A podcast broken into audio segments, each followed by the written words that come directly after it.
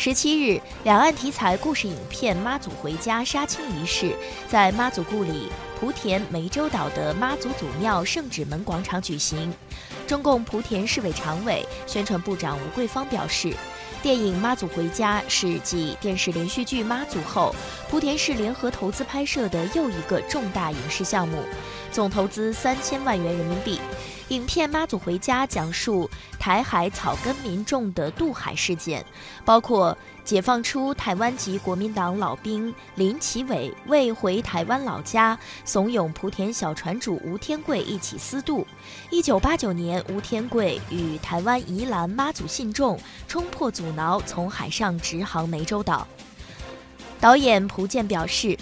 该片用独特视角诠释两岸人民难以割舍的血脉亲情和妈祖文化魅力。制作方代表北京电影学院青年电影制片厂副厂长吉亚泰表示，拟于二零一九年夏在国内院线上映，并推动在台港澳地区及海外市场发行。